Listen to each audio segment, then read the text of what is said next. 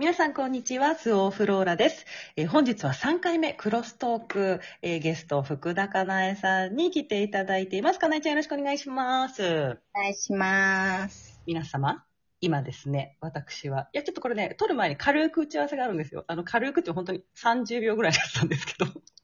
今そこで私は、あの、まだかなえちゃんから、かなえちゃんに初めて聞いた、かなえちゃんから初めて聞いたネタがありましたので、私的に最新です。最新のネタを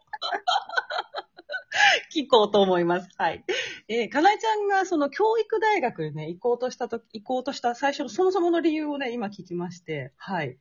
えーと、理由、なんでしょうか？そうなんです。私、あの、施設、いわゆる施設、あの、虐待をされて、しうんうんされた子供が行くとか、うんうんあとはお母さんお父さん亡くなられて、亡くなられて行くっていう施設の、うんえー職員さんになりたかったんですよね。うーんえー、でもそれさ、それになりたいと思うって、な、なんで？なんで？って、あ、ななんんででもないかもしれないけど。うん。でもなんか、うん。私ずっと、あ、こんな話ある、まあ、いっか。あの、ずっとなんか私、死にたいとか消えたいとかすぐ思ってたんですはいよ。はいはい。なんでなんだろうっていうのうん全然わかんなくって、うんそんな自分を客観的に見ている自分がいて、うん。で、なんか愛されているっていう実感はあるはずなのにう、ん、なんかそういうふうに思ってしまうっていううん、か、うん。ね。だから、なんかそんな自分を救いたいかったのか、救いたかったのかもしれない。もしかしたら。なるほどね。うん、だから、共済の時の模擬授業って、あ、教員採用試験うんうんの模擬授業の時もうん、命の大切さについてうん授業したんですよね。その、えっと、3分間だったんですけど、うんうんうん。その自死をする子供うん、うん、うん。とか、うん、あの、人の多さっていうので、あなたのことを大切だっていうふうに、一人でも言ってくれる人がいたら、うん。明日生きようっていうふうに思えるっていうのを、うん、なんかその6年生の卒業をする前のうん。最後の学活でするみたいな模擬授業をしたんですよね。なるほど。うん。へえ、えー、なんか、あれだね。なんか、その、かなえちゃんも実際そこに行ってないし、私も別に学校とかまだ作ってないけれど、なんかやっぱりなんかその子供の命っていうか、なんか、うんうん、なんか一緒だね、そういうところ。なんかもうんともとの根本のところが。えー、初めて知ったけど、なんか、あ、そこで私たちつながりがあったんだねって今すごい思った。うん。嬉しい。うん嬉しいうんうんうん。うんうーん、そうなんだね。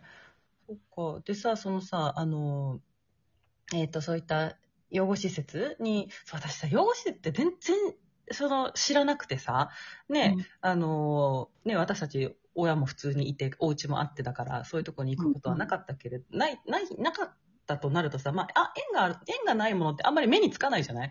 うん。で、そう。で、私も全然目につかなくて、で大人になってから、自分に子供ができてから、何、ふとした時に見てみたら、街中にそういう施設ってめちゃめちゃあるのね、数。うん。うん。知らなくて、あ、うんこんなに至るところにあるんだっていう、そううん本当にね、区内に何個あるのってぐらいね、あるのよね。うんそう。で、そっかと思って。で、私、昔、なんかまあ、いわゆるね、私たちのしている仕事って、その心理とか自己啓発とかさ、自分のメンタルを整えてみたいな、そういう状態整えてっていう話じゃない？で、そういうことを自分が学ぼうと思ったきっかけになった本が、あの、そういった、えっとね、自自殺、親が自殺した子、親が自殺してしまった子供たちが書いた本。そのなんか短編記みたいな本で、そう、それがサンマーク出版から出てる本で、自殺って言えなかったっていう本だったんだけれども、うん。そう、それを自分が大学生の時に読んだのが、私はこの業界に足を入れた多分、本当に最初の最初で、うん。うんそう。でね、その編集をした方と、ね、最近出会って、なんかご縁もできてっていうのがあって、そうそうそう。で、かなえちゃんもね、サンマーク出版さんから本をね、あの、去年出したじゃない？はい。うん。でさ、その、いや、だからね、なんかね、なんだろう、いろんなもの繋がってると思ってて。うん。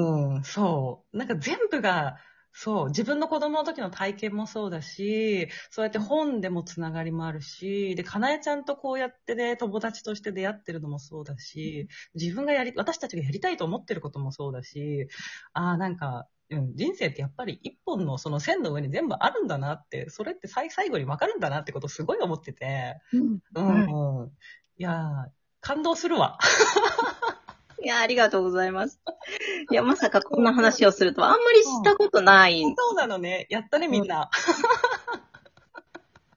うん、あ、そう。で、その、かなえちゃんの本をさ、その、いや、なんかこれを聞いてくださってる方はかなり皆さん読んでると思うんだけれど、ちょっと皆さんに私紹介したいので、ちょっと本のタイトルと、どんな本かっていうのを少し言っていただいてもいいですか？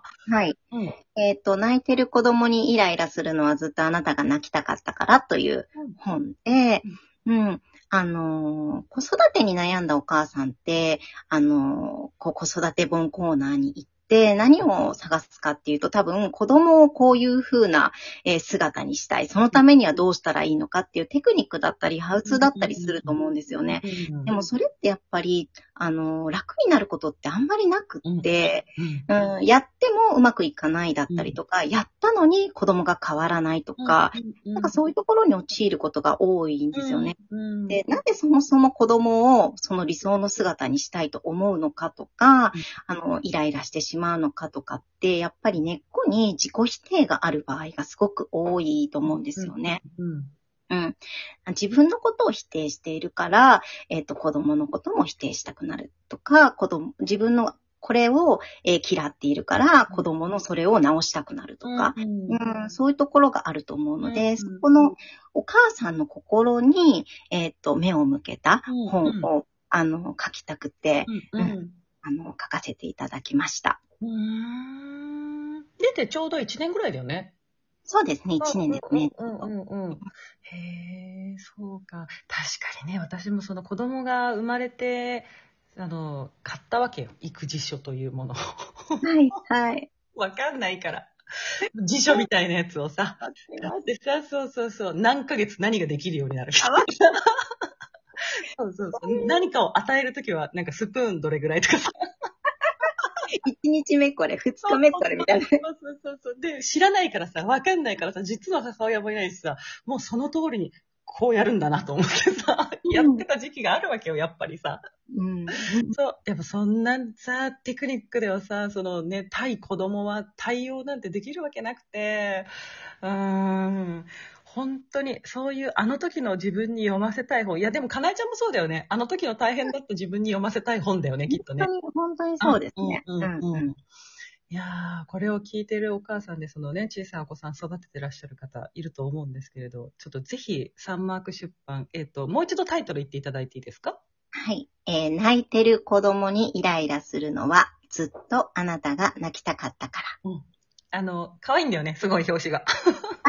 そうです、そうです。なんかちょっと可愛いイラストが入っている。うんうんはいうん白い表紙です。あれはさ、あれは何かなえ、かなえちゃんが、なんか、え、なんか、パターンがあって選選んだの？可愛いやつとか。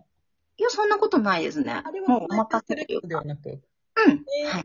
なんか、さんが。あ、そうなんだ。すごすごい可愛いね、あれね。うん、うん。すごい。うん気に入りです。うんええそう、あの、ハッシュタグで、この3話分全部、あの、かなえちゃんのハッシュタグつけるので、皆さんそこから、かなえちゃんの、えっ、と、かなえちゃんラジオトークね、ずっとしてて、その配信があるので、そちらに飛んでいただき、プロフィールあるよね、一番上に。はい、多分あると思います。うん。そう、そこからね、ぜひね、あの、探してください。検索してください。うん。いやー、子育てね。いやー、なんか、終わんないもんね。